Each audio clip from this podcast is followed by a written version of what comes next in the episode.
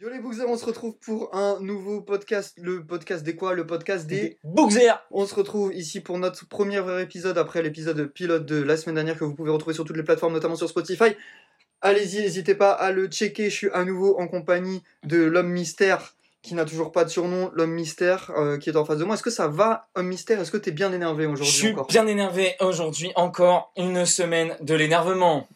C'est ça, on va retrouver pas mal, encore une fois, de programmes habituels, avec notamment le Gabi Clash où mon pote bien énervé va bien se vénère. Et je crois que même sur le premier sujet, il est déjà vénère. Euh, donc petit euh, programme, je vous fais le programme des le comme d'hab, avec des nouvelles... euh, il me semble qu'il y a des nouveaux bails hein, aujourd'hui, nouvelle petite chronique. On va commencer avec un petit gala, je crois, dont t'avais envie de parler. Ouais, un petit gala qui a eu lieu cette semaine, Un petit gala qui m'a un peu rendu ouf. C'est ça. On va ensuite avoir euh, la chronique de Fexer avec. Aujourd'hui, je vais parler de Dune. Et euh, je t'annonce, euh, mon gars, que ce sera le premier coup du Bookzer. Le premier coup du Bookzer, c'est euh, voilà, c'est pas un coup de chapeau, c'est un coup du Bookzer parce que ce sera une chronique qui ne sera pas clash. Parce que Mais ce est-ce que tu pourrais pas clasher l'ancien Dune? On peut clasher l'ancien Dune à travers ça, mais ce sera quand même la première chronique positive. C'est positif là, La on est dans la première, positivité. Ensuite, on aura, euh, on va faire un petit détour artistique avec, euh, on va parler de l'œuvre qui a été déposée sur l'Arc de Triomphe, si on peut appeler ça une œuvre.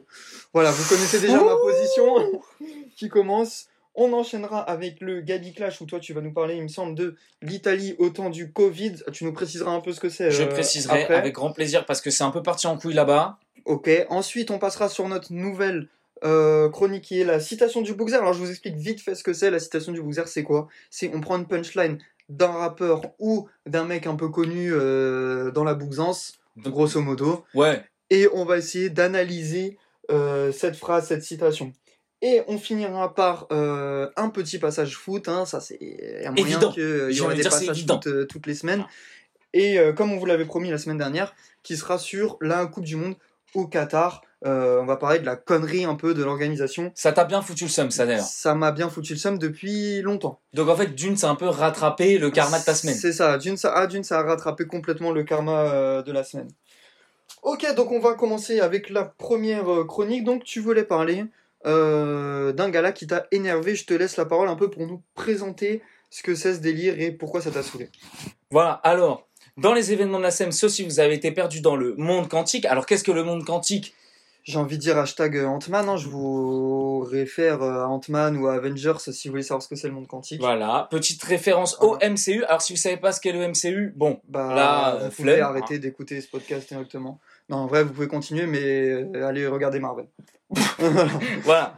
Donc du coup, le Met Gala, c'est un petit rendez-vous très sélect qui permet de récolter des fonds au profit du Costume Institute, le département consacré à la mode au sein du Metropole Museum Art. Donc jusque-là, tout va bien. Ok? Sauf que, euh, à cette occasion, on a des stars comme Rihanna, Kid Cudi, Simone Bales ou encore Chalamet, voire Zendaya qui y participent. Voilà. Et qui arrivent avec des tenues un peu frivoles qui doivent normalement être extravagantes. Sauf que là, c'est là que ça pique. C'est là que ça pique, mes amis. Qu'est-ce qui pique? Qu'est-ce Qu'est-ce qui pique? Dis-nous ce qui pique. Tu veux bien. savoir ce qui pique bien, Moi, ce qui bien pique bien? bah, c'est qu'on a des oufs, comme Kid Cudi, qui nous sortent des sortes de baggy euh, en euh, de rideaux de douche. Eh oui, rideaux de douche customisés. Ah ouais, nouveau bail, tu sors en rideau de douche. rideaux de douche euh, customisés ok, ok, baggy. ok. Tu vois le bail? Ensuite, t'as un petit t-shirt bleu et tu t'es fait une coupe couleur verte. Alors, Ok, d'accord. voilà, j'ai envie de dire la coupe couleur verte, elle avait pas été déjà faite il y a genre 5 ans. Ouais, c'est ça. hein. Voilà, donc déjà on est un peu euh, dans la temporalité, on s'est perdu dans mon quantique. hein, voilà. Donc, les mecs ont voulu se mettre en mode Fashion Week, mais pire que ça. Mais tu vois, Pire que ok. ça, tu vois, c'est un peu éclaté au sol. Donc voilà, donc ça, qui que dit, moi j'aime bien ta musique, mais frérot, la mode, c'est pas ton truc. Voilà. En plus, jusque-là, en plus, c'est pour ça que j'ai un peu le seul. Kid Cudi était quand même frais. Il avait un certain swag, on va pas se mytho. Tiens, euh, il voilà. était pas pété de ouf. Ensuite, bon, bien sûr, on a la chanteuse allemande Kim Petras, dont beaucoup de réseaux ont parlé avec une tête de cheval. Et oui, une tête de cheval Yes. euh, sur son corset. Eh ben, remets-toi à la ouais, musique, ouais, ouais, meuf, remets-toi à la musique. Et en plus, moi, je suis désolé, ok, mise à l'honneur de la culture américaine, et les cowboys? Mais les pauvres cowboys, ils ont rien demandé. Moi, je pense qu'ils auraient pas été d'accord avec ça. Et les chevaux, Encore moins, ouais, Encore moins. c'est sûr. ouais. voilà, voilà. Je pense Donc pas là- les cowboys s'ils ont vu circuler ça euh, dans le Midwest américain, des trucs comme ça, et Ah. qu'ils étaient euh, bien bien contents de, de voir cette culture. euh. Voilà, parce que. Appropriation culturelle. Appropriation voilà. bien La première fois qu'on sort ce mot-là dans nos podcasts, MDR. Voilà, bien claqué au sol. Et puis, franchement, les droits des animaux, protection animale, voilà. Moi, moi, je vous laisse à la réflexion. Ensuite, on a bien sûr Kim K et Kanye. Alors là, les Ah, mais incontournables. attends, c'est pas ce gars-là ou Kanye qui s'est déguisé en Kardashian en noir là, c'est ça? Tu parles de voilà, ce gars-là ce gars-là, ce gars-là, mon boug. Voilà, voilà. Et ben, mais C'est- ouais, ridicule, c'est le mot. c'est- ouais, le mot que je cherchais. Et en plus, moi, je vais vous laisser sur une petite réflexion. C'est que une femme qui ne montre plus son visage et qui n'est plus que forme, est-ce qu'on n'arrive pas sur un truc de femme objet? Ah bah Kim Kardashian de toute façon, euh, enfin désolé pour tous ses fans, ça fait un peu longtemps qu'elle est un peu la femme objet, donc Ah. euh, on va pas. Voilà. Mais moi, je renvoie au rôle de la femme dans notre société, même si j'aime les beaux corps. Là, c'est peut-être un peu Bah, poussif. les, les aiment les beaux corps en règle générale. hein. Voilà, nous on aime, en plus nous on aime les bonnes fesses, Enfin, moi j'aime les bonnes fesses, mais là c'est peut-être un peu poussif. Du Ok, coup, ok, ok, mystère.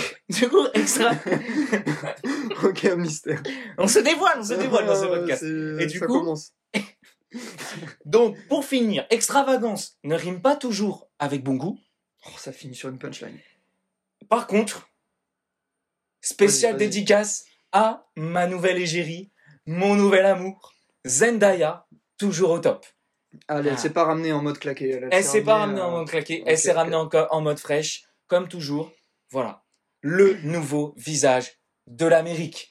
Bah, le nouveau visage de l'Amérique, en plus, euh, qui est en ce moment présent avec euh, un certain Timothy Chalamet euh, à l'affiche d'un certain film, d'un certain Denis Villeneuve, qui s'appelle euh, Dune. Et euh, c'est la transition parfaite que tu as faite en finissant sur Zendaya, qui n'était pas du tout prévue au programme, c'est-à-dire c'est pas du tout inscrit en gros sur nos ordinateurs. Nous, on est des gens Euh, d'impro. Voilà, et, et du coup, j'en profite du coup pour passer tout de suite à quoi? À la chronique de euh, Fexer. Je vous laisse sur le petit jingle cinéma qui sera là avant chaque jingle. Avant chaque jingle, absolument pas, qui sera là avant chaque chronique cinéma. Donc, jingle cinéma et on passe tout de suite à Dune.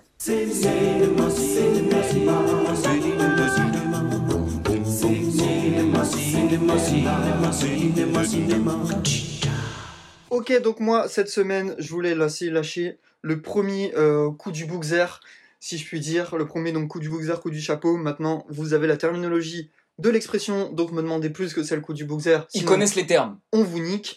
Voilà, euh, dédicacé Jérémy Detlo.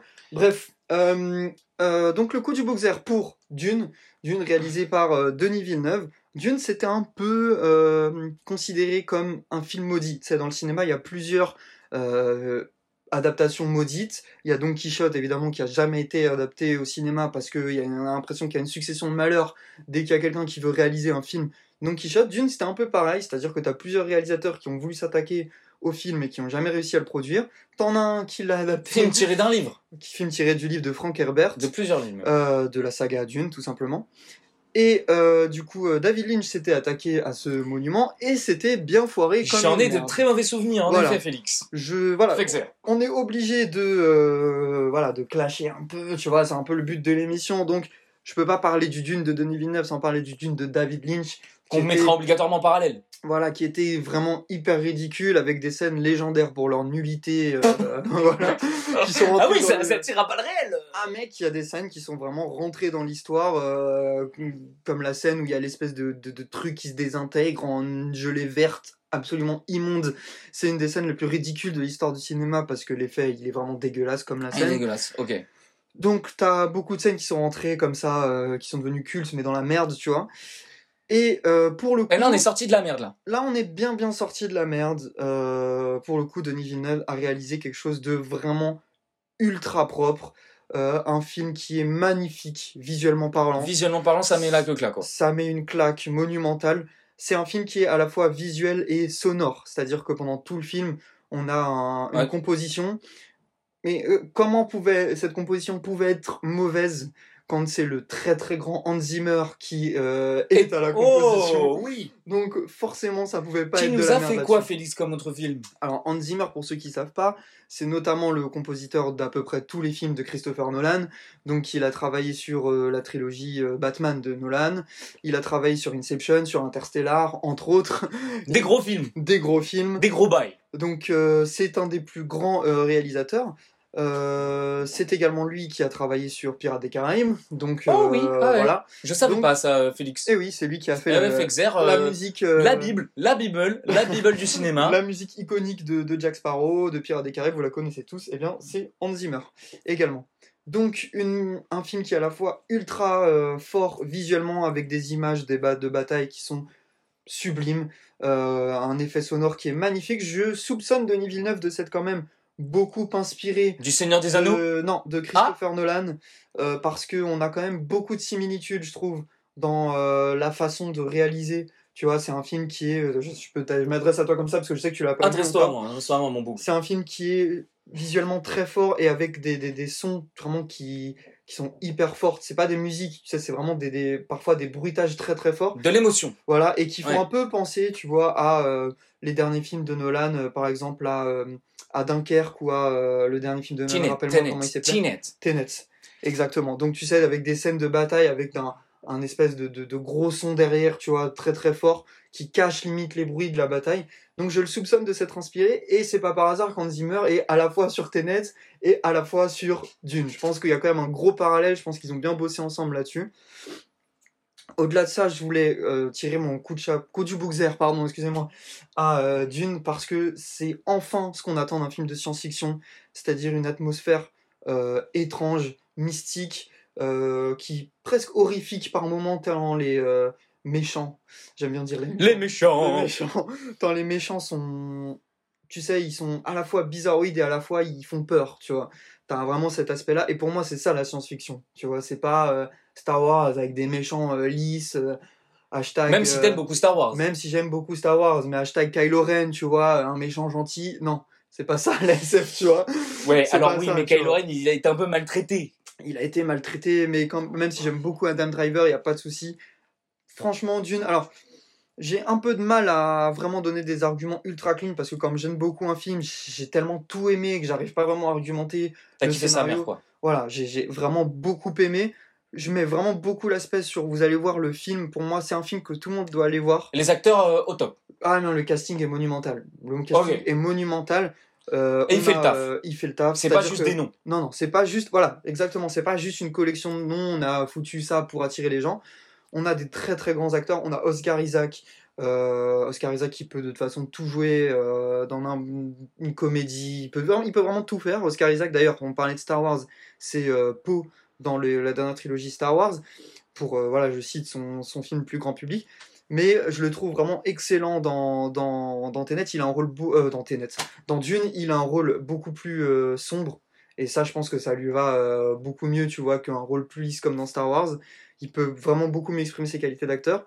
On a évidemment Timothy Chalamet, dont je parlais au début, qui est juste incroyable. Une Lui, étoile le- montante. C'est une étoile montante, mais pour moi, c'est même plus une étoile montante. Pour toi, que il est validé là. c'est une étoile montante dans le sens où sa filmographie est pas hyper euh, dense, puisqu'il il a que 25 ans euh, ou 26, je sais 25, plus. 25, 25. Et euh, donc voilà, il est relativement nouveau Ouais. dans l'industrie du cinéma, mais pour moi, c'est une étoile montante qui est déjà quasi au sommet, tu vois, du game de, de l'acting. Genre là, tu veux dire, il a plus, il a plus qu'à briller. pour moi, il a plus qu'à bien choisir ses films, et c'est bon, Ouais, tu vois, ouais. et c'est bon. C'est un, un- c'est déjà un très grand pour moi.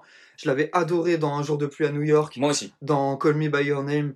euh, je, je l'avais déjà trouvé exceptionnel. Pour moi, maintenant, je, le, je vais voir tous ses films, tu vois. Pour moi, Ouais. c'est, il est incroyable, vraiment incroyable. Et en plus, en tant que tête d'affiche, parce que ça, c'est son premier vraiment euh, énorme blockbuster. C'est vrai. Et la pression, il l'a géré incroyablement bien. Donc Timothy Chalamet, exceptionnel. Oscar Isaac, très bon. On a Zendaya qu'on voit, sans vous spoiler, pas beaucoup. Euh, c'est un film qui va sûrement, je l'espère, avoir des suites. De toute façon, qui est prévu pour avoir des suites. Il y a juste un problème de production avec Warner qui est pas hyper chaud pour Ça, ça produire la ça. suite. Ça, ça me casse les couilles parce que le film est monumental, mais je pense qu'ils vont être obligés de produire la suite parce qu'à mon avis, le, le film va avoir un très très bon succès. Euh, donc Zendaya, on la voit pas beaucoup et c'est dommage parce que je trouve que elle, pour le coup, c'est une actrice montante qui joue dans pas mal de blockbusters. J'aimerais bien la voir dans des films un peu plus auteurs, un peu plus euh, Ouais. voilà. Mais euh, elle, est, fait quand même euh, pas mal le taf. On a euh, Dave Bautista. Alors là, c'est Dave Bautista qui est connu dernièrement pour jouer Drax dans Les Gardiens de la Galaxie. Là, il a un peu le même rôle, c'est-à-dire un mec, enfin le même rôle, sauf qu'il est pas du tout comique, hein, parce que là, il joue un méchant qui fait ultra peur, hyper pâle. Le rôle lui va être comme un gant, c'est vraiment hyper bien. Et on a aussi la mère de. La Taronne, la Ronda. De, Timothy Chalamet dans le film, dont j'ai oublié le nom, Rebecca Ferguson, je crois, qui est une actrice peu connue et euh, qui mériterait de l'être plus parce que c'est une très bonne actrice. Et on a évidemment Jason Momoa qui joue euh, Duncan. D'accord. Et Jason Momoa, méconnaissable au bout d'un moment du film. Alors au début, il est un peu dans le cliché, c'est un pilote ultra badass qui a appris à tous les guerriers à se battre. Un rôle de Jason Momoa, Ouais, quoi. voilà, ok. On le reconnaît au début, machin. Et au bout d'un moment, eh ben, mec, il y a un détail dont je voulais venir, c'est qu'il va perdre sa barbe. Il est entièrement euh, rasé du crâne, il a plus de moustache, plus de barbe. Et Wow. je t'avoue qu'il fait euh, beaucoup moins badass. parce que euh, on avait l'habitude de le voir, tu dans des rôles où il est assez animal, assez sauvage. Là, tout d'un coup, il l'est moins. Et euh, je t'avoue que. Une certaine humanité qui Ouais. s'est dégagée de ce Bah, corps. en fait, je, trouve qu'il a moins de charisme, tu vois. ah, a vraiment- Mais il a moins de charisme. Après, il est, il est vraiment très bon lui aussi dans ce rôle. C'est pas un rôle qui sort de l'ordinaire pour lui, on va pas se mentir. mais c'est un bon choix. Mais c'est un bon choix. Je pense C'est un bon choix. Voilà, mais. Je vais pas vous spoiler, mais vraiment, allez voir. C'est aussi pour ça que je peux pas vraiment rentrer dans les arguments du film, etc. Parce que c'est une critique non spoil. Donc je vais pas vous parler du scénario, etc. Parce que je veux vraiment pas vous spoiler. Fais pas le bâtard. Fais pas le bâtard. Mais je pense que c'est un film que tout le monde doit aller voir, euh, même ceux qui sont pas franchement euh, amateurs SF, de ouais. SF, parce que c'est un film qui est à la fois grand public dans le sens où c'est un, un- évidemment un blockbuster euh, pour tous les moyens qui ont été mis derrière, les images, etc. Mais c'est aussi un film qui est artistiquement très fort visuellement euh, au niveau des sons. euh, les performances d'acteurs sont très bonnes et il y a quelques touches de films d'auteur qui sont insérées par-ci par-là et qui rendent le, le film Équilibré. équilibré et agréable à voir sans que ce soit chiant. Tu sais, t'as pas le truc, t'as pas des plans qui vont durer 30 minutes, euh, j'exagère évidemment, euh, sur euh, des, des, des- conneries de paysage avec des acteurs qui vont dire de la merde, avec des silences, toutes les deux secondes. Là, c'est vraiment hyper bien foutu, le montage est incroyable, les sons sont incroyables, la direction artistique, il y a un univers qui colle vraiment à Frank Herbert. Allez voir Dune. Euh, toi qui es critique là, t'es- t'as l'air Ouais, ravi. ouais, hein. franchement, c'est pour ça que je vous dis que ça allait être un, un critique positif. Allez voir ce film, mérite, mériterait vraiment d'avoir un carton en salle. Il faut qu'en France, il fasse 5-7 millions d'entrées, ce serait super bien pour, euh, pour que, il faut qu'une suite soit produite. Donc il faut qu'il y ait 5-7 millions. Pourquoi il faut absolument aller le voir? Parce que Warner euh, ne produira une suite qu'à condition que ce soit un carton. Donc en France, je vous avoue que les Américains s'en branlent un peu des recettes européennes, mais c'est pas plus mal si ça fonctionne bien en Europe, tu vois, s'il y a une petite pression un peu des producteurs européens, de la distrib européenne pour qu'il y ait une suite, euh, sachant que Denis Villeneuve est canadien, donc il a des liens avec l'Europe un peu plus assumés que s'il était états-unien. Euh, donc voilà, il faut que ça ait un bon, succès en Europe, il faut que ça marche, euh, il va sortir sur les plateformes aussi malheureusement, dans pas très longtemps, d'ici 3-4 semaines. Donc si vous êtes abonné à la plateforme sur laquelle, euh, je sais plus sur quelle plateforme va sortir, d'une, franchement, euh, même si vous l'avez vu au cinéma, oh, regardez-le euh, sur une plateforme, même si vous l'avez déjà vu, déjà parce que le film est, est très bien, donc euh, ça vous fera pas de mal de le voir une deuxième fois. Mais il faut vraiment que ce film soit en carton. Voilà. Donc, Ce toi- sera ta conclusion? Ouais, toi, va le voir, j'y retournerai même avec toi pour redonner du bif à, à la Warner et à Denis pour faire le yang-yang. pour faire le Yankee. Donc voilà les Bookzers, euh, si vous savez pas quel film aller voir, allez voir Dune de Denis Villeneuve. Donc la chronique de Fexer a duré un peu longtemps. Euh, on, je vous laisse sur un nouveau jingle puisqu'on va... euh, non, je vous laisse pas du tout sur un jingle. Voilà, c'est les aléas du direct, du live. On enchaîne. On de- de- enchaîne de On Fexer. Tout de suite sur... euh, bah, on va continuer un peu sur l'artistique. On si est là, sur l'artistique Ça toujours. va être un peu moins de l'art. Là t'es pas d'accord. Là t'es pas Je suis d'accord. pas d'accord. Alors toi, je sais pas si t'es d'accord ou pas, mais je- du coup, je vais te laisser parler en premier, surtout que j'ai un peu la parole.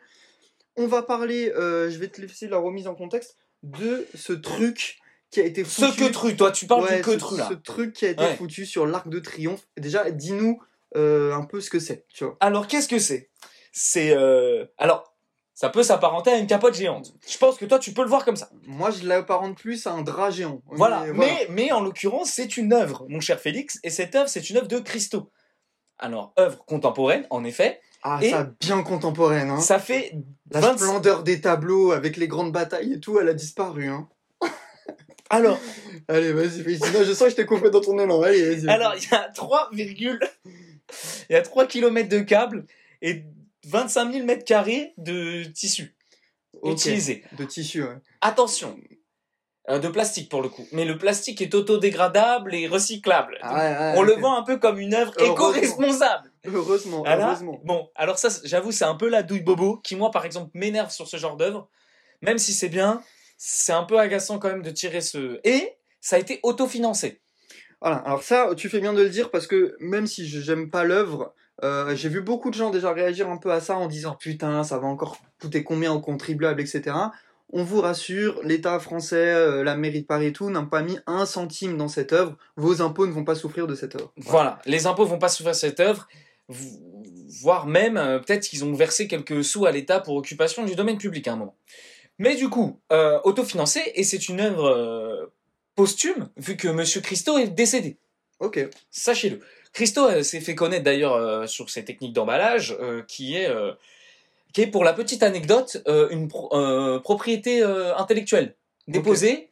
ça lui appartient ce genre de concept. Donc si vous emballez un truc en mode c'est de l'art, euh, les ayants droit peuvent vous attaquer. Ok. Voilà. Ça c'est pour la petite euh, mémo juridique. Ah, mais je Ah. croyais que le contemporain c'était l'idée avant toute chose. euh, non, ouais, mais ça, nique il sa mère.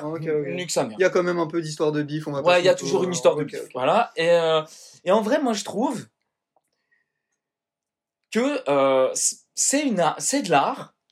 Alors, certes, c'est un peu décalé de l'art artisanal qu'on peut connaître euh, de base, mais c'est de l'art dans le sens de de comment je pourrais dire ça de Ah, le premier bafouillage. le premier bafouillage euh, le premier bafouillage On va faire un jingle bafouillage. non mais, de- non mais non mais genre tu vois c'est une œuvre vivante parce que ça permet de faire vivre une autre œuvre et en vrai c'est ça moi je trouve que ça permet de redonner du Tu veux dire de la, de la vision sur. de euh, la vision sur l'arc l'artiste, de euh, triomphe non mais même sur l'arc de triomphe en lui-même qui est déjà une œuvre et en fait là la faire vivre elle-même tu vois c'est une œuvre qui qui fait vivre une autre œuvre et ça c'est moi je trouve ça beau voilà Ok. et je trouve que ça, c'est de l'artistique et que c'est plus.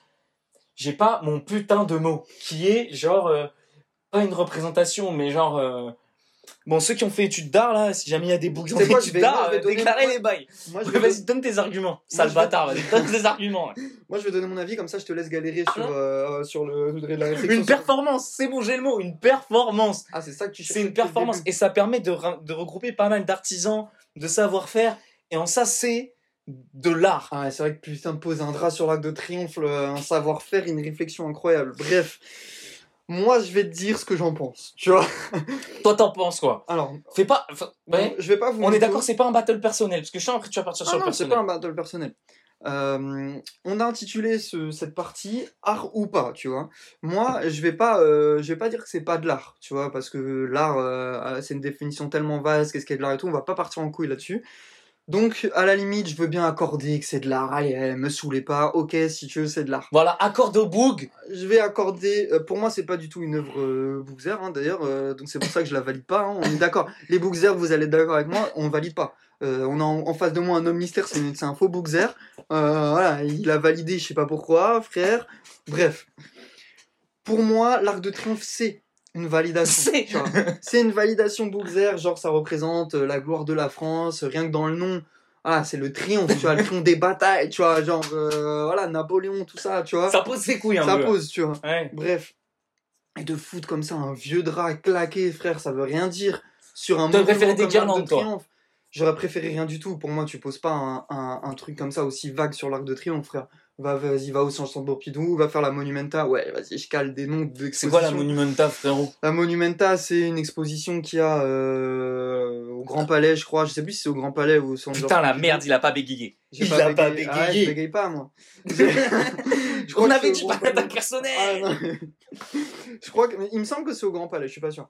Euh, vous me rectifierez les boxers d'art.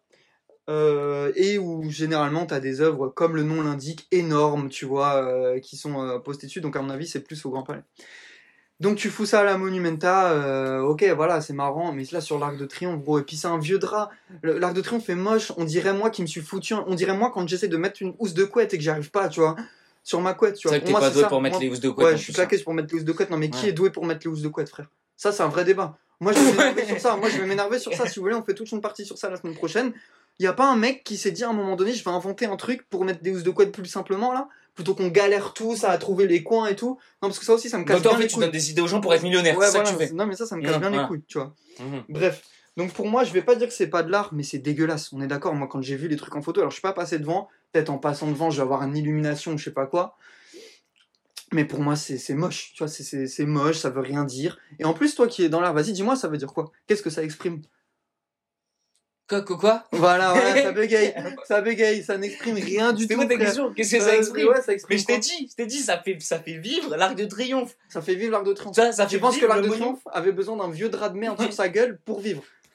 Le truc, c'est connu dans le monde entier. T'as tout le monde qui vient tous les étés en France pour voir la Tour Eiffel et l'arc de triomphe. Mais Crary, on a besoin d'un drap sur sa gueule pour le faire vivre.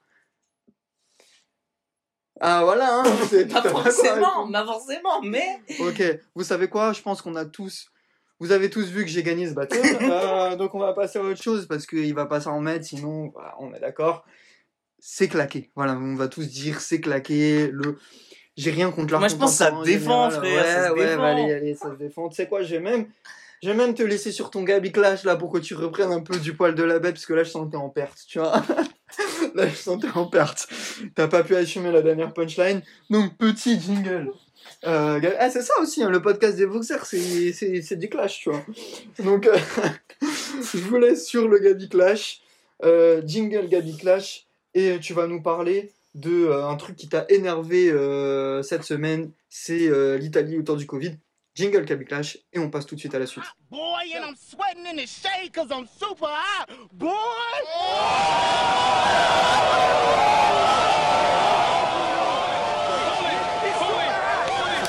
Yo les boogs Donc là, euh, pour me remettre de ma défaite, je vais un peu m'énerver sur un truc qui m'a vénère. Ça fait beaucoup d'énervement pour un seul homme. Comme Donc là, on va semaines, où? On va en Italie, mes bougs. Donc, Italie au temps du Covid, quand l'illogique devient un standard. Donc voilà, Il aime bien sortir des punchlines comme petite ça. citation des familles. Donc, tu es vacciné, tu as rempli ton devoir civique et on te discrimine. Comme l'a dit Angelo, client d'une pizzeria en Italie. Il semble avoir le seum, mes bougs. Bien le seum. Je dirais même qu'il est vénère. Et qu'est-ce qu'il a rendu vénère, euh, Ah, qu'est-ce qu'il a rendu vénère, Angelo ah, Dis-moi, moi je veux ça. Tu veux savoir ce qu'il a rendu vénère, Angelo Déjà, Heureusement qu'il s'appelle pas Luigi, ça aurait été ultra il a eu une hein. petite galère à la pizzeria. Déjà, est-ce que ça, toi, ça t'aurait rendu vénère? Ah bah attends, j'ai une galère en pizzeria en Italie, frère. euh, T'as pas de galère quand tu vas à la pizzeria en Italie. Tu pètes un plomb. tu Ah ouais, gros, Voilà. tu pètes un plomb. Mais ça, c'était avant Covid. Parce que période Covid, il faut les passes sanitaires. On doit tous avoir. nan, nan, Ouais, normal, normal. Voilà. Sauf Enfin, que l'Italie, ils ont posé une petite règle. What the fuck? C'est qu'en fait, quand t'es vacciné, t'es obligé d'aller à l'intérieur et t'as pas le droit à la terrasse. Et ceux qui sont pas vaccinés, ils ont droit à la terrasse. Attends, c'est quoi ça C'est-à-dire, c'est genre le vaccin est censé normalement t'apporter un bénéf, et là, ça t'apporte euh, pas un bénéf. Genre, Voilà. T'es moins bien que les mecs qui sont Donc, pas vaccinés. Petite discrit, Ok. petite ok, discrete, ok, parce que c'est tu ouais. en plus surtout que quand t'es en Italie, c'est pour le soleil. Généralement, il fait chaud, surtout là en septembre, je vous avoue, moi je suis italien, je sais, il fait bien chaud là-bas. il fait encore, un- il fait encore Voilà. chaud, tu vois. Donc, nanana. Après, peut-être qu'il y aura une inversion des discrets, tu vois. Voilà, quand il, quand il pleuvra. Mais on reste sur de la discrete, là. On reste sur une bonne vieille discrete des familles. Et moi, moi, je suis un peu vénère parce qu'il y a un moment, euh, on peut pas faire ça aux gens. Là, on peut pas faire ça aux gens. En plus, l'Italie se tire une balle dans le pied. Économiquement, ils sont un peu dans la merde. Les touristes, ils vont vouloir y aller pour aller en terrasse. Ils vont avoir leur petite passe sanitaire et finalement, ils vont être mesquines. Ils vont être que à l'intérieur, bah ouais. Voilà. Parce qu'en plus, quand, si tu vas aller en Italie, t'as forcément le pass, sinon tu peux pas y aller. Voilà. Après, là, mes bugs, ils vont faire, ils vont faire ouais, mais au pire, tu mytho, euh, non, non, non, tu fais que t'as pas le pass. Eh, mais après, ils vont pas avoir assez de place dehors. Voilà, bang. Ah ouais, de toute façon, je pense que par logique, ils font le contrôle, comme par chez nous. Oui, Hein, bah oui. Voilà. Donc, ils te Ça l'imposent. dépend dans quelle ville ils sont. hein. Donc, commencez pas à faire les bails de douille. Ouais, parce qu'on sait que dans le sud, euh, on vous connaît. On vous coco. C'est co. On vous sait. On vous sait. Ouais, mais par contre, commence pas à insulter le sud. non, mais, je- non, mais on, ouais, mais on laisse. Ouais, napolitain, donc. Euh, Ouais, mais on voilà. les sait quand même. Ah, on on les les sait, sait, tu vois. ça. On, on vous sait, tu vois. Voilà. Donc voilà, donc un peu de vénère. Et moi, ce que je demande, moi, ce que je demande, c'est bon, déjà Tu demandes quoi? Une cohérence, déjà une cohérence, tu vois, une cohérence, tu vois, voilà. Pour que, genre, si t'as fait ton pass, bah, tu te fasses pas mesquine. Bon, déjà, le truc du pass, c'est un truc de mesquine, donc euh, voilà. J'avoue, c'est un truc un peu anti-boozer. Genre, tu Faut présentes pas- un pass, euh, ça c'est Ah là, peu- tu présentes un pass, sais, genre, arrive Navigo euh, pour Voilà, manger, c'est ça, mesquinage. Franchement, la rébellion. Est-ce euh, que 50, le roi de tous les boozers et de la Junit, a un pass sanitaire? Présente un pass. Chez App, Franchement, chez App. Moi, je suis pas sûr. Il présente plus un Glock à l'entrée. tu vois, c'est plus ça, tu vois. C'est voilà. Voilà. Bref. Et donc, je sais que ça pourrait porter. Alors, moi, j'ai une petite réflexion politique, tu vois. Je sais que ça pourrait porter atteinte à la souveraineté des, des pays, blablabla, bla, bla, au sein de l'Europe. Mais, hé, les gars, l'Europe, ça sert à quoi? Si ce n'est avoir une cohérence de tous les États. Voilà. Voilà. Donc, bêtise est un standard. Je me demande quand est-ce que l'Europe trouvera une cohérence. Ah, frérot, euh, est-ce qu'elle a déjà trouvé une cohérence, l'Europe, euh, à part se foutre sur la gueule ou trouver des ennemis communs? J'ai rarement vu une, cohérence européenne. Mais bon, après, il y a des gens qui vont se dire, je me sens européen. Allez, eh, vous savez quoi, tous ceux qui sentent, que vous sentez européen, non, je vais pas vous dire de dégager, parce que t'as vu, écoutez le podcast. Toi, tu veux dégager plein de monde. Mais ouais, j'avoue. Depuis le début, j'ai dit euh, trois personnes de dégager. Enfin, non, restez, restez. En vrai, on est des barres. Mais on aime toutes les Euh, communautés. On aime tout le monde, on aime tout le monde. Vas-y, bon. Sur Bref. ce, ça m'a foutu C'était la fin du Gabi Clash. T'étais quand même un peu plus énervé. Je t'ai trouvé plus énervé sur ça que la semaine dernière. Euh, T'es plus énervé sur ça que sur Kanye Drake, même si c'est quand même bien des bouffons euh, Kanye et Drake. Là, je t'ai senti bien énervé. Hein. Gabi Clash, de toute façon, il va monter en régime. Plus les semaines ils vont passer, plus il va être énervé. Il va commencer à casser le studio au bout d'un moment. J'avoue, j'ai un peu chaud. Bref, euh, du coup, on va passer. euh, Bah, mec, on va passer à la nouvelle chronique. Qu'est-ce que t'en penses, toi? Quelle est la nouvelle chronique? Eh ben la nouvelle chronique c'est la citation du Bookzer, une chronique 100% Bookzer. Euh, D'ailleurs j'en profite pour vous dire si vous avez euh, des petits trucs à nous envoyer. Alors je me suis rendu compte la semaine dernière que je vous ai dit réagissez sur les plateformes, envoyez-nous des bails. Sauf que les plateformes sur lesquelles on a envoyé les podcasts, vous pouvez pas réagir, donc c'est complètement débile. hein, euh, voilà, donc sur le, je vais réagir bientôt. J'insérerai là où on publie, c'est-à-dire sur les plateformes, sur Spotify, sur Anchor et sur les autres plateformes. Euh, je mettrai un petit lien, euh, soit un lien euh, vers une adresse mail ou un truc comme ça, pour que vous puissiez nous faire vos retours. Bref, en attendant, donc du coup, la citation du Bookzer, c'est quoi? C'est une citation d'un rappeur ou d'un mec influent dans le terme, dans le game de la bousance, que on va essayer d'analyser. Évidemment, c'est second degré, mais c'est aussi un peu premier degré, c'est un mix des deux. Voilà. Alors, la citation, laquelle est-elle? Laquelle est-elle? La citation c'est L'argent fait oublier la race. À Paris, un arabe pauvre reste un arabe. Un arabe riche, ça devient un qatari. Voilà. Putain, mais qui a dit cette Et citation d'après toi, mon boug, qui a cité ce bail? Cette citation, elle m'apparaît, je vais essayer de deviner vite fait. Euh, Après, je peux te donner un petit indice après si t'es en galère. Vas-y, parce que je pense que je vais être en galère. À mon avis, c'est pas, c'est un truc qui se veut conscient, mais qui ne l'est pas totalement, tu vois. Donc à mon avis, c'est un. Tu vois un rappeur un peu vénère, toi. Ouais, je pense. Non, justement, je vois pas un rappeur vénère. Je vois un rappeur, euh, tu vois, qui est pas forcément euh, connu pour être un rappeur conscient, mais qui a essayé de mettre une petite vibe. Il a des élans. voilà, qui a essayé de mettre une petite vibe politique à un moment donné dans un son. Donc moi, tu vois, déjà, j'exclus tous les mecs conscients. À mon avis, c'est pas. Euh, Peut-être j'allais dire Kenny West, n'importe quoi. C'est pas, c'est pas Kerry James, c'est pas euh, Kenny Arcana, tu vois, c'est pas des mecs, c'est pas Oxmo, c'est pas voilà, c'est pas un- C'est pas la plume, quoi. c'est pas la plume ni le, le- le conscient. Euh, Tout à l'heure en off, j'ai essayé de deviner en off et il m'a pas dit euh, ce gamin ce que c'était. Je sais que c'est du coup c'est pas Necfeu, même ça aurait pu être un petit Necfeu, même s'il y a pas trop de au niveau de l'écriture, tu vois, il y a pas trop de Ça aurait pu être un effet à l'ancienne. Ouais, ça aurait pu être un Necfeu à l'ancienne.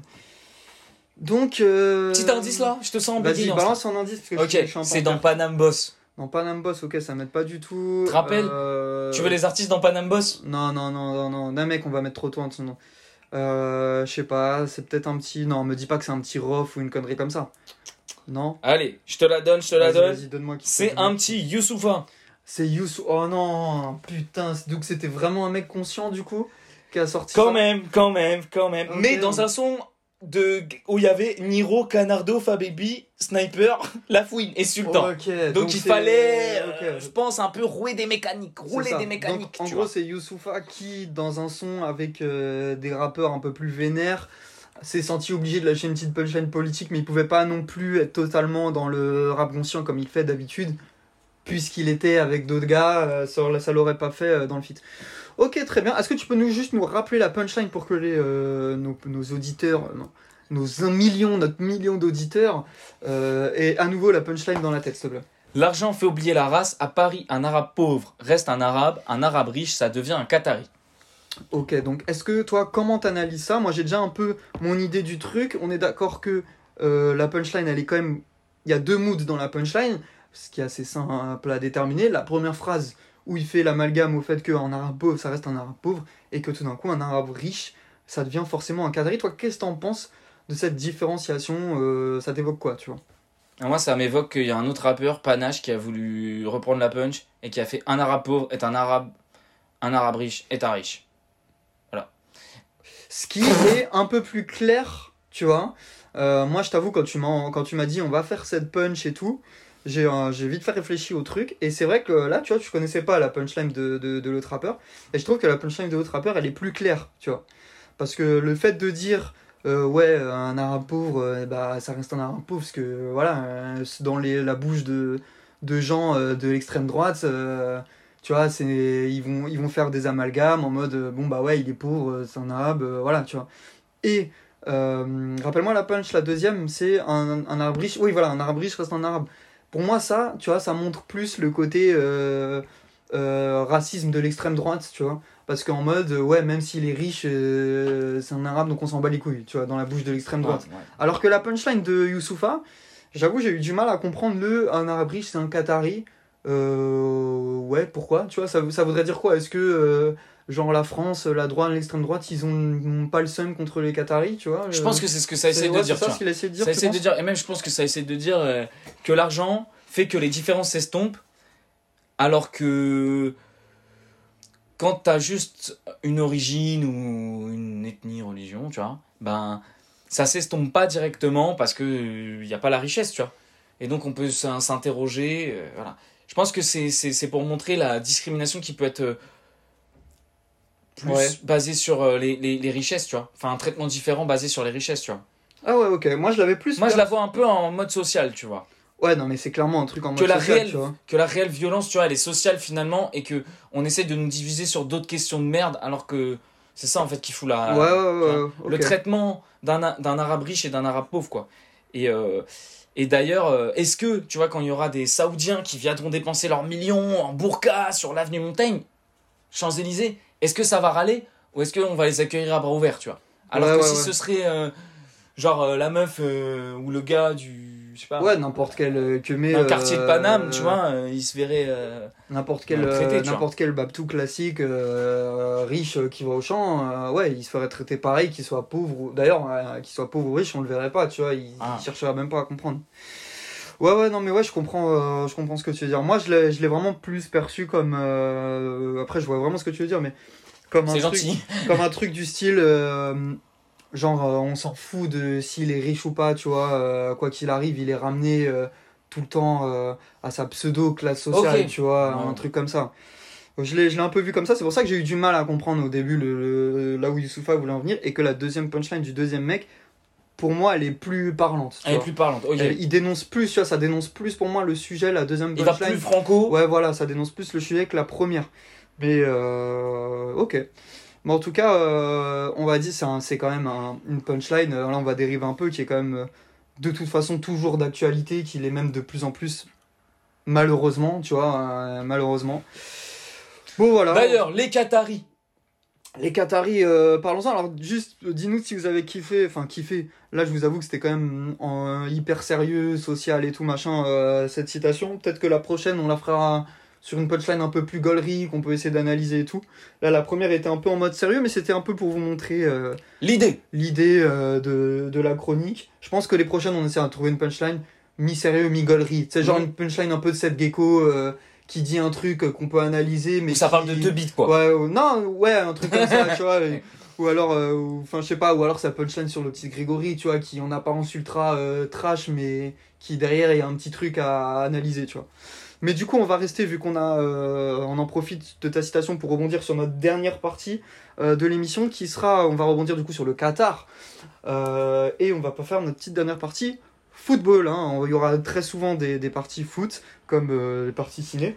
On vous l'avait un peu teasé la semaine dernière en parlant de, de Deschamps, de la Coupe du Monde, etc. Qu'on allait parler de la Coupe du Monde au Qatar. Donc, euh, la Coupe du Monde au Qatar. euh, Ça t'a vénère, ça. ça m'a. Alors, il y a plusieurs trucs qui m'ont vénère. Euh, la Coupe du Monde au Qatar, ça fait maintenant pas mal de temps, pour ceux qui connaissent pas la remise en contexte, ça fait maintenant quelques Moi, années. bien la petite remise en Ça contexte, fait ouais. plusieurs années que, que la Coupe du Monde a été attribuée au Qatar. Je ne sais plus exactement le nombre d'années, mais ça fait plus de, plus de 3-4 ans, tu vois. En gros, dans le foot, l'attribution des Coupes du Monde, elle est faite quasiment. par exemple, là, il a, on connaît déjà le lieu de la Coupe du Monde euh, 2024. Euh, non, euh, la prochaine Coupe du Monde est en 2022, je dis n'importe quoi. On connaît du coup le, le lieu de la Coupe du Monde 2022, donc celle de l'année prochaine, mais on connaît aussi celle de 2026. Et euh, il- les prochains droits des attributions pour la 2030 et 2034 devraient se faire, je sais même plus si elles n'ont pas déjà été faites, mais devraient se faire dans pas longtemps. Tu vois, c'est vraiment fait hyper à l'avance pour que les pays aient le temps de s'organiser, euh, d'agrandir leur stade, même voire de créer des stades s'il en faut, etc. Parce que c'est, on organise quand même un événement où il y a tout le monde entier qui vient, donc euh, faut que ce soit bien. Alors, donc du coup, ça avait Donc, pas mal. qu'est-ce qui t'énerve dans cet événement sportif? Alors, ce qui m'énerve, c'est que déjà, la généalogie, euh, on a donné le truc au Qatar. Bon, pourquoi pas? On sait très bien qu'ils ont donné le truc au Qatar parce que le Qatar, il donne du bif. D'ailleurs, il y a énormément de soupçons de corruption sur l'attribution. Ce qui revient un peu à notre punchline sur Youssoufa. Ce qui euh, revient voilà. un peu à la punchline de tout à l'heure. Euh, bref, malgré les soupçons de corruption, ils ont quand même, euh, ils ont pas changé, ils ont quand même dit on donne au Qatar. Euh, dans la connerie monumentale de la FIFA, parce que je vais t'expliquer un petit truc, euh, vous n'êtes pas sans savoir que normalement la Coupe du Monde c'est en été, Ça a se été, déroule- ouais. ça Ça a été ju- euh, juin, juillet. à cheval sur juin-juillet. Sauf que euh, au bout d'un an, ils sont, se sont fait une petite réflexion euh, en mode, euh, Eh, mais en fait, euh, est-ce qu'il fait pas trop chaud au Ce qui fait Qatar combien là-bas en euh, juin vrai juillet Alors, j'ai pas les températures exactes, mais il y a moyen que les températures en juin juillet au Qatar, ça tape dans les 40, 45. Oula C'est des dingueries, tu Ça vois. picote, c'est- hein. ça picote de ouf. Et ils se sont dit, ah ouais, peut-être c'est chaud pour des sportifs, euh, Coupe du Monde en plein été, euh, à ce moment-là, les spectateurs qui vont venir, nanana, peut-être ça va être une galère. Tu vois. Et ça, ils s'en ont rendu compte un an après euh, l'attribution, tu vois. Et donc, Genre, comment ouais. ils ont réorganisé tout ça? Et ben en fait, ils ont décidé que la Coupe du Monde au Qatar se ferait en hiver. Très bonne idée, ça, en hiver. Mais il n'y a en- pas le championnat en en hiver? plein milieu de la trêve de la trêve Ah, au milieu de la trêve hivernale. voilà c'est à dire Ok. que au milieu de la trêve hivernale entre les, le moment où les championnats nationaux font une petite trêve pour les vacances pour que les joueurs euh, aillent fêter les C'est ça, janvier, février, non? C'est euh, fin décembre. Fin décembre, ok. c'est ça dure en France ça dure une semaine et demie euh, quasiment deux semaines. En Angleterre par exemple y a pas ça va foutre la merde monumentale en Angleterre puisque en Angleterre en première ligue il n'y a pas de trêve internationale euh, de trêve euh, Hivernale. hivernale.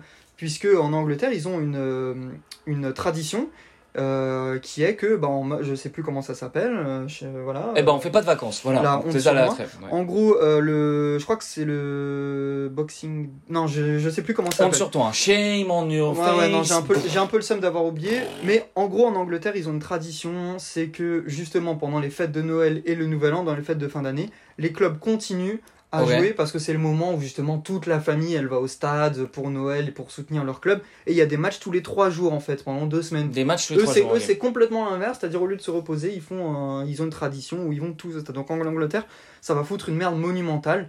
Euh, la première ligue a voulu boycotter la Coupe du Monde au Qatar en disant on n'enverra aucun internationaux euh, là-bas parce qu'on ne veut pas niquer euh, notre, notre trad, notre tradition.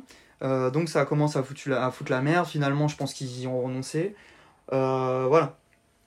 Au final, Bon, déjà, c'est bien le carnage. hein. Du coup, c'est déjà bien un carnage. Au final, cette Coupe du Monde, elle va avoir lieu en hiver. Elle aura tout de même mieux. Elle aura tout de même lieu en hiver.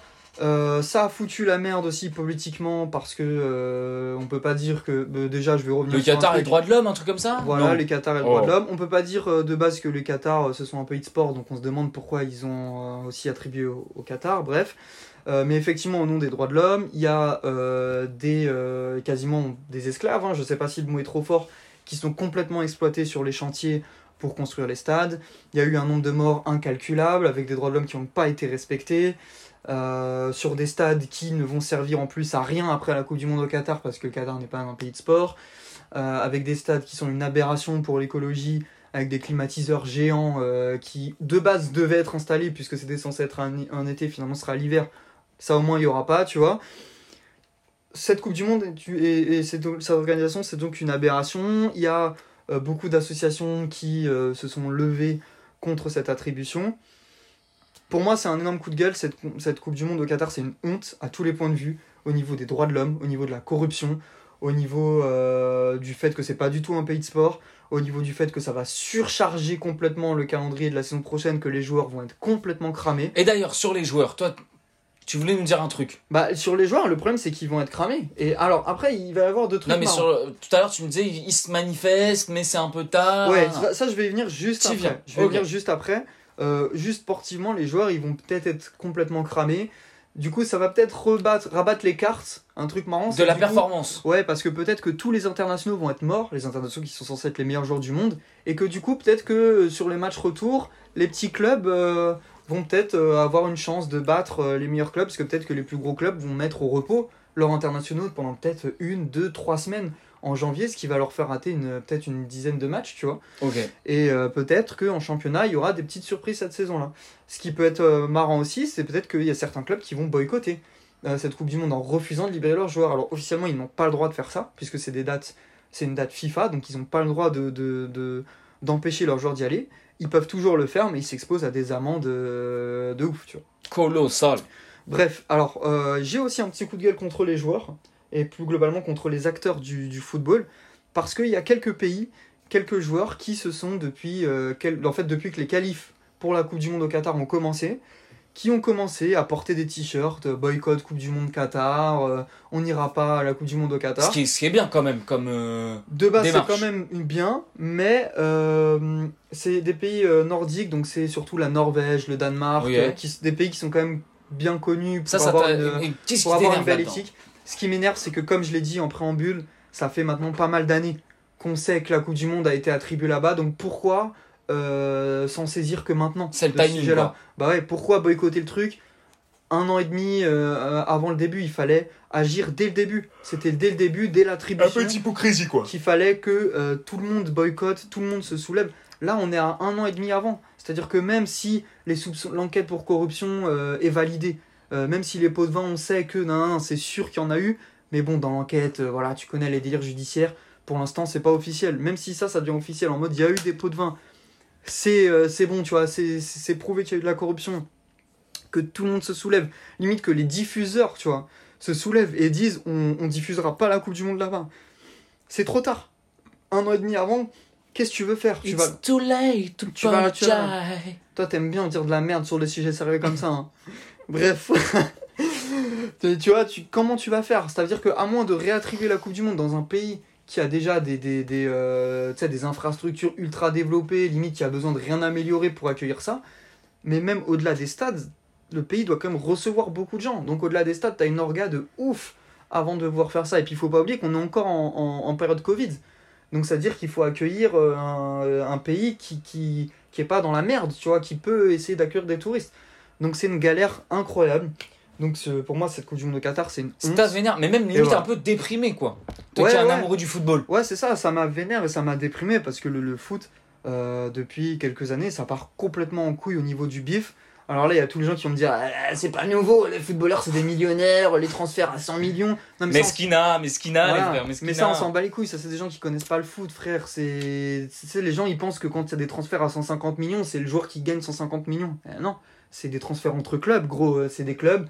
Voilà, c'est Des foot. entreprises, en somme. Ouais, voilà, le, le foot, c'est une bulle. Hein. C'est des entreprises privées qui se refilent euh, du bif pour euh, acquérir euh, des, euh, des joueurs. Qu'est-ce que tu veux y faire? On s'en fout. Après, oui, les salaires, ils sont astronomiques. Mais moi, je connais pas beaucoup de gens qui rassemblent 100 000 personnes dans un stade avec une ferveur de ouf, avec euh, 3 millions de personnes devant des écrans. Après, Voilà. moi, je pense qu'on fait vois? là, là, ne t'énerve pas Mais on sur les books euh, que on le football énerve. Moi, ce qui m'énerve, le bif dans le football qui m'énerve, c'est le, le- le- c'est quand ça brise l'esprit du foot, que les joueurs soient euh, payés, je sais pas combien, je m'en fous, tu vois.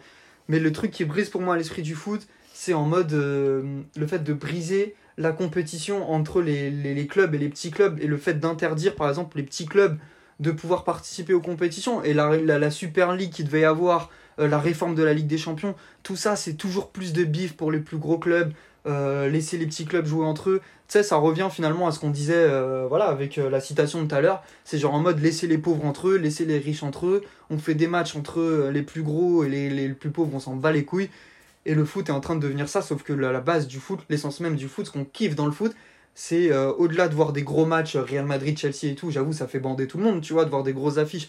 Mais on kiffe quand t'as des épopées, quand t'as euh, des petits clubs qui arrivent, à faire des trucs de ouf, ça rafraîchit, tu vois. Quand l'Ajax, il y a plusieurs années, et, en- et encore, c'est pas n'importe quel club, c'est quand même l'Ajax Amsterdam. Qui a un historique. Voilà, mais pour dire maintenant, l'Ajax c'est même plus considéré comme un gros club, alors que c'est un des clubs les plus historiques du foot. Quand l'Ajax arrive en demi-finale de Ligue des Champions, ça a fait kiffer tout le monde, tu vois. Ils ont montré un jeu exceptionnel et tout, non, non, ça a fait kiffer tout le monde. Et ça, avec les réformes, on n'aura plus. Tu vois, on aura que des. Oui, ok, c'est... on aura des Barcelone, Manchester City, c'est stylé de voir Mais les tout le meilleurs temps. joueurs quoi. du monde s'affronter. Mais si c'est tout le temps, ça perd de sa saveur. Moi, je kiffe voir un Barcelone-Manchester City, hein. mais je kiffe le voir quand il y en a 2-3 dans l'année. Si t'en as 10 par année, au bout d'un moment, La flemme. euh, la flemme. Tu vois, au bout d'un moment, c'est- ça me saoule. Tu vois, d'en voir 10 par an, c'est chiant. Ou c'est comme les bouffons qui veulent faire des Coupes du Monde tous les 2 ans. L'essence même de la Coupe du Monde, c'est que ce soit tous les 4 ans. Et que tous les 4 ans, ce soit un événement de ouf que tu kiffes regarder parce que c'est tous les 4 ans. Parce qu'il y a du temps entre les trucs. Si c'est tout le temps, bah c'est chum. Et ça, c'est toujours plus de bif pour les diffuseurs et tout. Sauf que ça va, le foot est en train de perdre complètement son essence à travers des conneries comme euh, attribuer la Coupe du Monde au Qatar, la Super League. Donc ça m'a bien cassé les couilles, tu vois, je suis bien bien vénère sur ça. On conclut là-dessus. Voilà, on va conclure là-dessus parce que frère, l'émission elle va encore faire 3h30 alors que on veut essayer de la rendre courte. Bon, désolé, j'ai beaucoup parlé, je t'ai pas allé trop laisser prendre la parole sur ça, mais c'était un truc qui m'a. non, mais moi, ça me va, ça me va. T'as parlé avec le cœur. Donc les Bookzers, on va vous laisser sur ça. N'hésitez pas, comme tout le temps, euh, à essayer de nous faire vos retours. Je vais installer un truc pour faire les retours, parce que la semaine dernière j'ai dit ça alors qu'il n'y avait aucune possibilité de retour. Ça va arriver. Mesquine. En tout cas, en attendant, euh, si jamais euh, le truc est pas encore fait, bah vous pouvez quand même essayer de partager le, le- la plateforme. Enfin la plateforme, putain, mais mec, je dis n'importe quoi. Vous pouvez quand même essayer de partager le podcast sur votre Insta. Les réseaux, tout ça. euh, voilà, le, le- le podcast il est sur Spotify, il est aussi sur d'autres plateformes mais beaucoup moins fréquentées. Donc je mettrai, euh, je vais créer un délire, vous inquiétez pas, ça arrive avec tous les bails euh, ou qui va tout rassembler. Pour le moment, je vous conseille de l'écouter sur Spotify, de le part- si vous kiffez, vous partagez sur votre petit Insta. Euh, je pense qu'il va y avoir un petit Insta, le podcast des Boozers, qui va créer rapidement, comme ça au moins, ça ce sera la plateforme d'échange. Bah en fait voilà, ça va être ça. On va sortir l'Insta, le podcast des Boozers. Et du coup, vous pourrez aller dessus et nous dire ce que vous pensez de tout ça. En attendant, je vous encourage à partager. On se donne rendez-vous la semaine prochaine, euh, dimanche prochain, comme euh, tout le temps, pour le podcast des Bookzers, avec un nouveau programme bien énervé. Ciao les boogs